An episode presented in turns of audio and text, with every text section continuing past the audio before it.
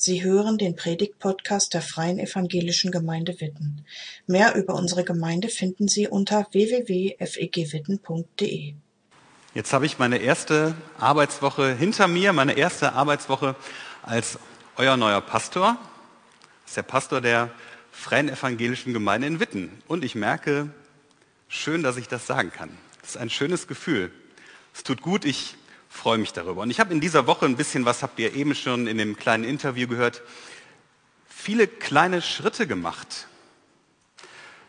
Vor allem mit Menschen, aber auch in einem neuen Büro, an einem neuen Arbeitsplatz.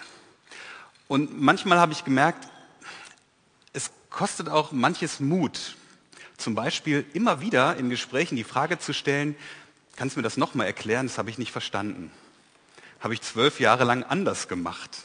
Ich muss mich erst noch umgewöhnen, eingewöhnen. Also da braucht es manchmal auch Mut und genau darum geht es in dieser kleinen Predigtserie, die unseren August durchzieht, die die Anja letzte Woche gestartet hat. Eine Prise Mut. Eine Prise Mut. Neue Schritte in unsicheren Zeiten. Darum geht es uns. Oft ist es ja so, dass wir uns selber die Schritte überlegen, und dann auch initiieren, wo wir vielleicht etwas in unserem Leben verändern wollen. Oder wo wir überlegen und sagen, da will ich mal einen Schritt weiterkommen. Aber was ist eigentlich, wenn dieser Impuls zu einem neuen Schritt nicht von uns selber kommt, sondern von außen? Von einem anderen Menschen zum Beispiel. Was ist dann?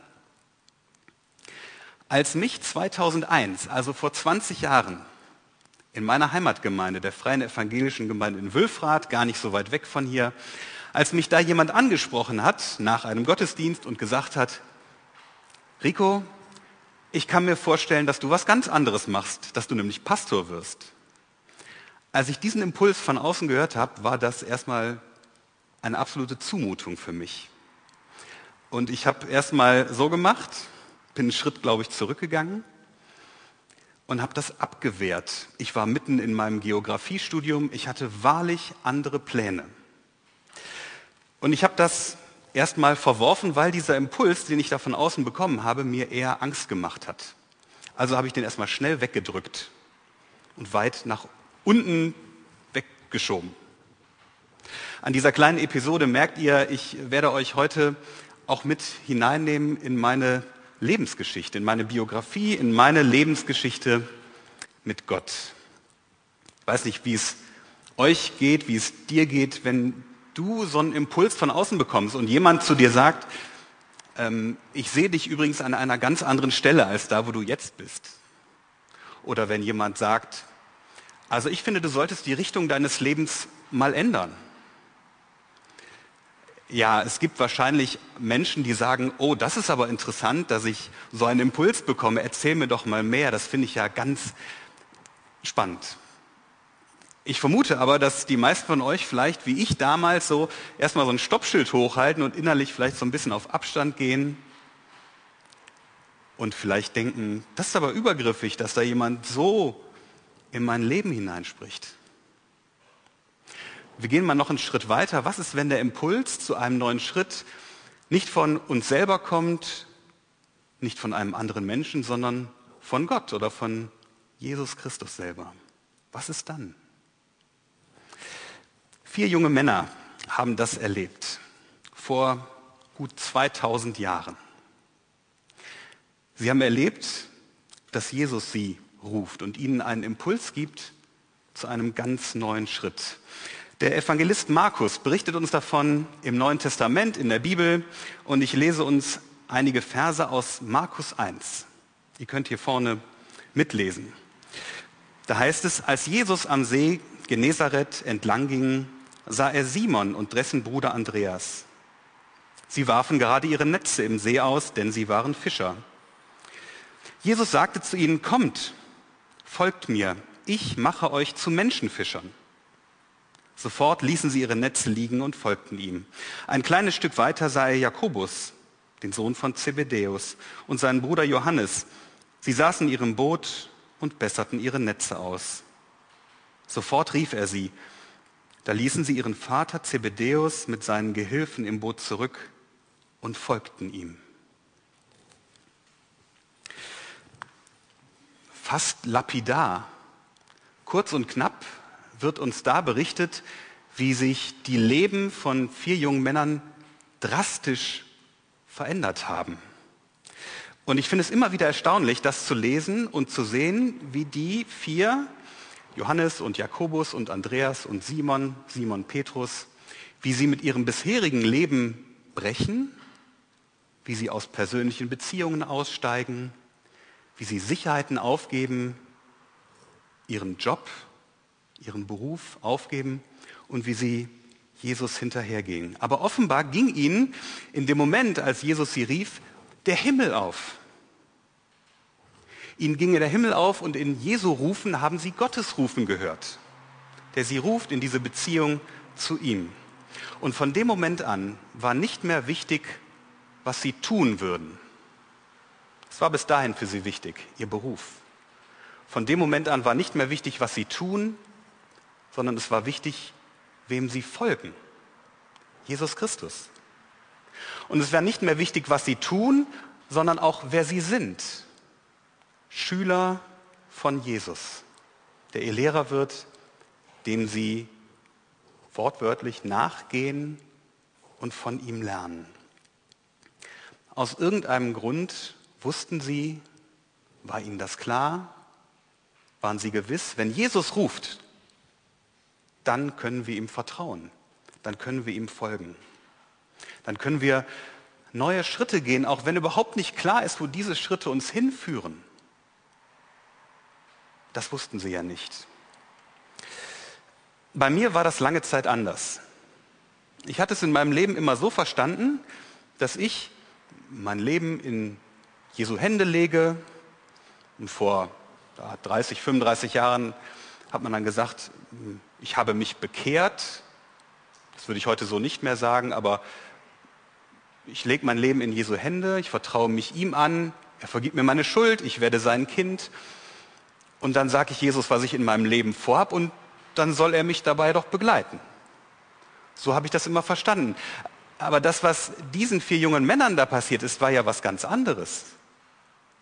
Die haben ja nicht Jesus gesehen, und dann kam er vorbei und dann hatten sie ja von ihm wahrscheinlich schon gehört und haben gesagt, Jesus, das ist ja aber wunderbar, dass du hier bist. Schau mal, wir haben so ein kleines Fischfangunternehmen, wie so eine kleine Genossenschaft und wir haben Pläne.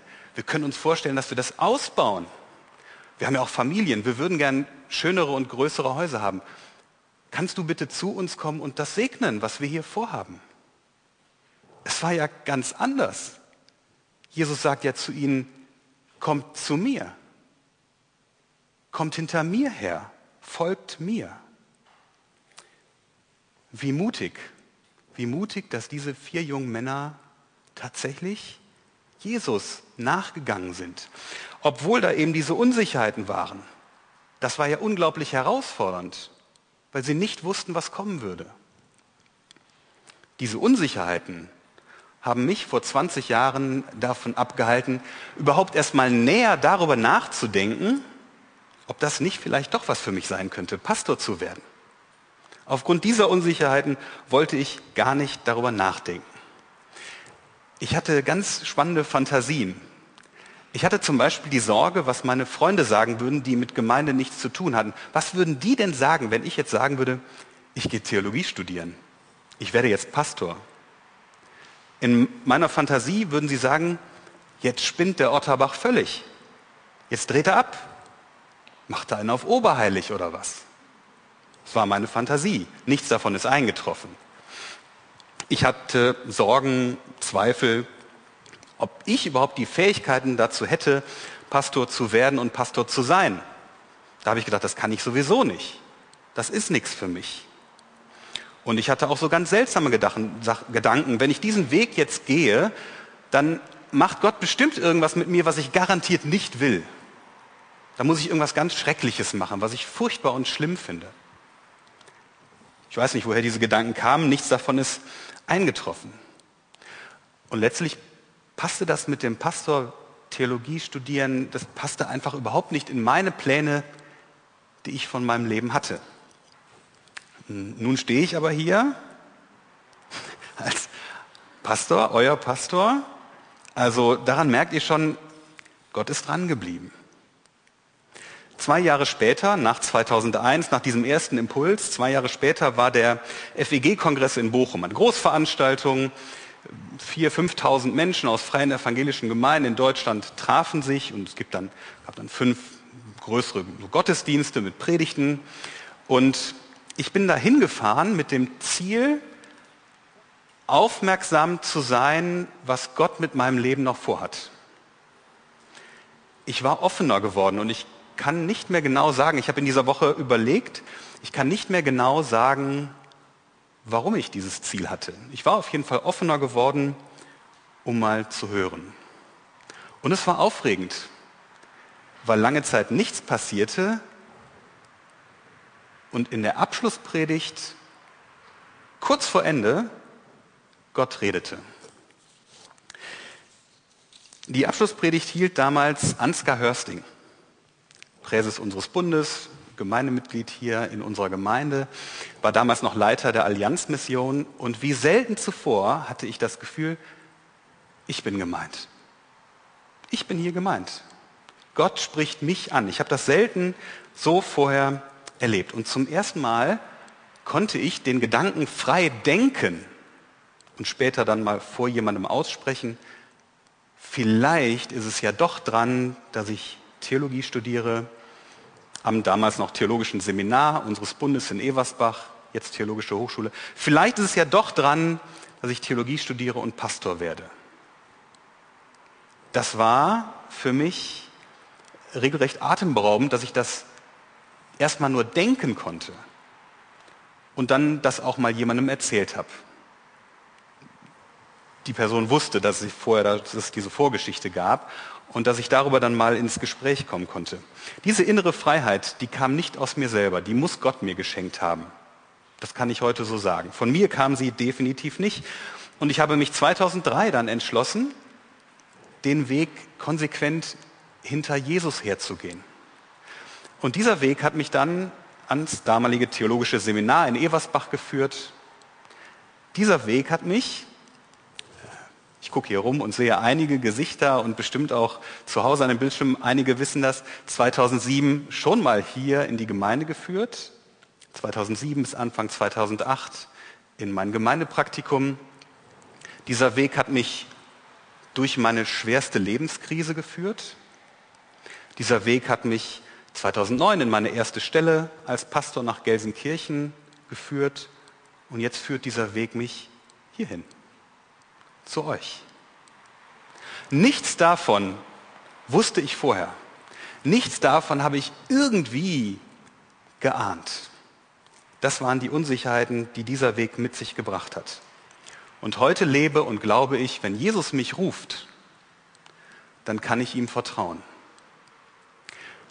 Und hört es als Zusage, wenn Jesus dich ruft, dann kannst du ihm vertrauen. Denn, und das ist ja auch so, Jesus verspricht ja auch etwas. Jesus ruft ja nicht nur. Und das finde ich immer wieder auch so bemerkenswert. Er sagt ja diesen vier jungen Männern, folgt mir nach, ich mache euch zu. Ich mache euch zu Menschenfischern. Und ich finde das stark. Das lässt mich immer wieder staunen. Es ist ja wie ein Prinzip bei Gott. Bei Gott fängt es an. Bei Jesus fängt es an. Er ruft. Er setzt den Startpunkt. Menschen hören, nehmen wahr, fühlen vielleicht, folgen und dann ist Gott dran. Dann ist Jesus dran und macht. Er wirkt. Und deswegen gilt das. Wenn Gott, wenn Jesus dich ruft, dann kannst du ihm vertrauen. Und ich bin überzeugt davon, dass Gott, dass Jesus auch heute noch, jetzt am 8. August 2021, Menschen ruft. Er ruft dich, er ruft mich, ihm nachzufolgen. Diesen Weg konsequent hinter ihm herzugehen. Jesus ruft uns in diese persönliche Beziehung zu ihm hinein. Und deswegen lade ich euch, lade dich, ob hier im Saal oder auch zu Hause, jetzt mal ein zu einer kleinen Standortbestimmung. Innerlich kann jeder für sich machen. wird nicht veröffentlicht. Eine kleine innere Bestandortbestimmung vorzunehmen, wo stehe ich eigentlich in meinem Verhältnis zu Jesus, jetzt gerade? Wo stehe ich eigentlich in meinem Verhältnis zu Jesus, jetzt gerade, heute Morgen? Und ich bitte euch vorab direkt, das nicht zu bewerten, was da in euch hochkommt. Es geht jetzt nicht um gut oder schlecht oder um richtig und falsch, sondern es geht darum, einmal wahrzunehmen, was ist denn jetzt gerade? Wie sehe ich gerade mein Verhältnis zu Jesus? Wo stehe ich persönlich gerade in meinem Verhältnis zu Jesus? Mir sind so verschiedene, verschiedene Dinge eingefallen. Vielleicht sagst du ja, ich bin gerade ganz nah an Jesus dran. Ich bin quasi direkt hinter ihm und folge ihm nach. Ich bin total gespannt und das ist aufregend, was Jesus als nächstes mit mir vorhat. Das kann ja sein. Vielleicht zuckst du aber, wenn ich das so sage, gerade innerlich echt zurück und denkst, wow, nee. Das ist too much, das ist einfach viel zu viel gerade. Ich merke, ja, also dass, dass du das so merkst, dass du gerade eher so wie so ein Zuschauer von außen auf Jesus schaust oder auf diese Szene von Jesus und seinen Jüngern. Du warst mal nah dran, aber da ist, warum auch immer, eine Distanz gekommen. Da hat sich eine Distanz aufgebaut und du merkst, ich stehe eigentlich eher außen. Könnte auch sein, dass du merkst, dein Verhältnis zu Jesus, dass du zögerlich bist. Ich weiß, ja, so ein bisschen wankelmütig, vor und zurück. Und du fragst dich vielleicht, meint Jesus es eigentlich gut mit mir? Vielleicht bist du dir da unsicher. Vielleicht merkst du auch in deinem Verhältnis zu Jesus, du stehst direkt vor ihm, du schaust ihm ins Gesicht und würdest ihm eigentlich am liebsten mal sagen, wie es dir wirklich geht, wie dreckig es dir geht, dass du ihn vermisst, dass du ihn nicht erlebst. Vielleicht gerade in den letzten anderthalb Jahren der Pandemie. Vielleicht merkst du das. Vielleicht merkst du auch gerade, dass du, wenn ich frage nach dem Verhältnis zu Jesus, dass du Jesus völlig aus dem Blick verloren hast, weil du viel zu sehr damit beschäftigt bist, irgendwas zu tun und zu machen, möglichst gut, möglichst richtig, und dabei Jesus irgendwo völlig aus dem Blick geraten ist. Das kann ja auch sein. Oder noch mal etwas ganz anderes. Die gute Nachricht, das Evangelium, die gute Nachricht heute Morgen ist, es gibt immer wieder die Gelegenheit, neu mit Jesus anzufangen. Es gibt immer die Gelegenheit, neu mit ihm anzufangen und auch wieder neu mit ihm anzufangen. Du kannst diesen Schritt gehen, weil Jesus dich ruft. Weil Jesus ruft und sagt, vertrau mir. Ich strecke dir meine Hand hin. Vertrau mir, komm in dieses persönliche Verhältnis zu mir und folge mir. Auch wenn es unsicher ist auch dann. Welcher eine Schritt könnte denn heute für dich dran sein? Eine Prise Mut heißt ja unsere Serie. Eine Prise Mut. Neue Schritte in unsicheren Zeiten. Welcher eine Schritt könnte heute für dich dran sein? Vielleicht merkst du gerade, ja, da habe ich Lust drauf, es kitzelt mich oder ich bin sehnsüchtig ja, ich will diesen Schritt auf Jesus zugehen, ihm folgen und mich ganz neu an ihm festmachen. Vielleicht merkst du das gerade. Oder auch da zuckst du wieder zurück und denkst, das ist mir gerade zu viel. Ich habe nicht die innere Freiheit, Jesus so nachzufolgen, so nah an ihn ran.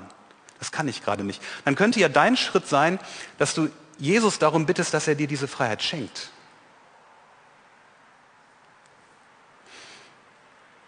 Vielleicht ist es dran für dich ein erster Schritt, dass du dich mal einem vertrauten Menschen öffnest und das sagst, was du gerade eben bemerkt hast, wie dein Verhältnis zu Jesus aussieht. Das, sind ja, das ist ja etwas, was sehr intim ist, sehr persönlich. Für manches schämen wir uns vielleicht auch. Vielleicht ist es dran, dass du eine vertraute Person ansprichst und sagst, ich möchte dir das mal erzählen und du behältst es mal nicht mehr nur für dich. Du sprichst mit jemandem und sagst, kannst du mal für mich beten? Vielleicht ist das der eine nächste Schritt für dich, der dran ist. Vielleicht bist du durch die anderthalb Jahre der Pandemie auf Distanz gegangen zur Gemeinde. Manche von euch sind ja heute zum ersten Mal seit langer Zeit auch wieder hier. Andere sind noch zu Hause. Vielleicht bist du auf Distanz gegangen zur Gemeinde und vielleicht ja dadurch auch zu Jesus. Vielleicht ist ja der eine nächste Schritt, der dran ist, mal wieder hier ins Gemeindehaus zu kommen. Einen Präsenzgottesdienst auch mit Einschränkungen zu besuchen. Die Gemeinschaft zu suchen, zu erleben mit anderen Menschen, die Jesus Christus nachfolgen, die Jesus Christus nachfolgen wollen, die ihm hinterher stolpern, die irgendwie gerade ganz weit weg sind und trotzdem da sind. Vielleicht ist das der Schritt, hier hinzukommen. Welcher eine Schritt welcher eine Schritt ist heute für dich dran? Manchmal ist es ja so, dass uns sogar einzelne Schritte als zu groß erscheinen. Und auch wenn ich sage, vielleicht ist es dran, sich neu an Jesus festzumachen, kann ja sein, dass du merkst, na, so klein ist dieser Schritt aber nicht. Das ist ein ganz schön großer Schritt. Das stimmt. Und wenn uns diese Schritte als zu groß erscheinen, dann bleiben wir ja lieber so im gewohnten Terrain, so in unserem Sicherheitsbereich, unserer Comfort Zone, in unserer Wohlfühlzone, wo wir uns auskennen, wo es sicher ist, wo es auch bequem ist. Als letztes Jahr im November die Anfrage von hier aus der FEG Witten an uns, an Sarah und mich kam, könnt ihr euch vorstellen, eure Stelle zu wechseln? hier nach Witten zu kommen. Da haben wir uns total gefreut und haben auch Gott darin erlebt. Und das sehen wir, ich sage das für Sarah und mich und spreche jetzt erstmal nur für mich weiter, äh, sehe ich auch definitiv immer noch so. Und trotzdem habe ich dann nach der ersten Euphorie gemerkt, wow, ja, das ist schon ein ganz schön großer Schritt von einer kleinen freien evangelischen Gemeinde in eine große freie evangelische Gemeinde. Und ich habe gemerkt, dass Fragen in mir auftauchten und dass da auch Zweifel kamen. Kann ich das überhaupt? Merkte plötzlich, wow, dieser Schritt ist echt eine Hausnummer. Und mitten in diese sorgenvollen Gedanken hinein, die nach der ersten Euphorie so kamen, mitten in diese sorgenvollen Gedanken hinein, die ich Gott auf einem langen Gebetsspaziergang, den ich mache. Ich gehe gern spazieren und rede dabei laut mit Gott. Mitten in diese sorgenvollen Gedanken hinein schenkt Gott mir eine Zusage. Und es ballert so in meinen Kopf, in mein Herz ein Bibelvers von Gott selber. Also den habe ich mir nicht selber gegeben. Den habt ihr auch auf der Karte. Philippa 1, Vers 6. Paulus schreibt da an die Gemeinde in Philippi, ich bin ganz sicher, der das gute Werk bei euch begonnen hat, der wird es auch vollenden bis zu dem Tag, an dem Jesus Christus wiederkommt. Das hat mich so dermaßen erleichtert. Und wie bei den ersten Jüngern ist es hier ja so, dass Paulus den Menschen klar macht, liebe Leute, Gott ist der, der den Anfang setzt. Und er führt es auch zu Ende. Das ist nicht irgendwie jetzt euer Job. Ihr müsst es nicht bringen. Gott ist es. Er ruft, ihm können wir vertrauen, er geht mit und er wirkt. Und da ist mir klar geworden, wenn Jesus mich wirklich ruft, Pastor in der Freien Evangelischen Gemeinde zu Witten, in Witten zu werden, dann wird er diesen Weg auch begleiten und mitgehen. Und dann wird er mir das schenken, was ich brauche.